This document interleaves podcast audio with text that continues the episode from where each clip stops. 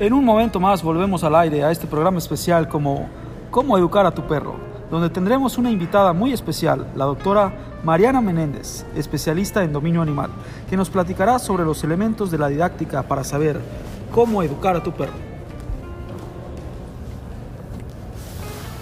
Estamos de vuelta con la doctora Mariana Menéndez quien es experta en dominio animal y nos platicará sobre los elementos de la didáctica que nos pueden servir para educar a nuestras mascotas caninas.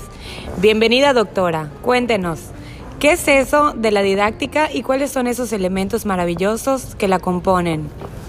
Buenas noches Will, Analía y a todo tu auditorio. Bueno, verás, podemos decir que la didáctica es el arte de enseñar, en este caso enseñar a nuestras mascotas, y existen cinco elementos fundamentales a tener en cuenta.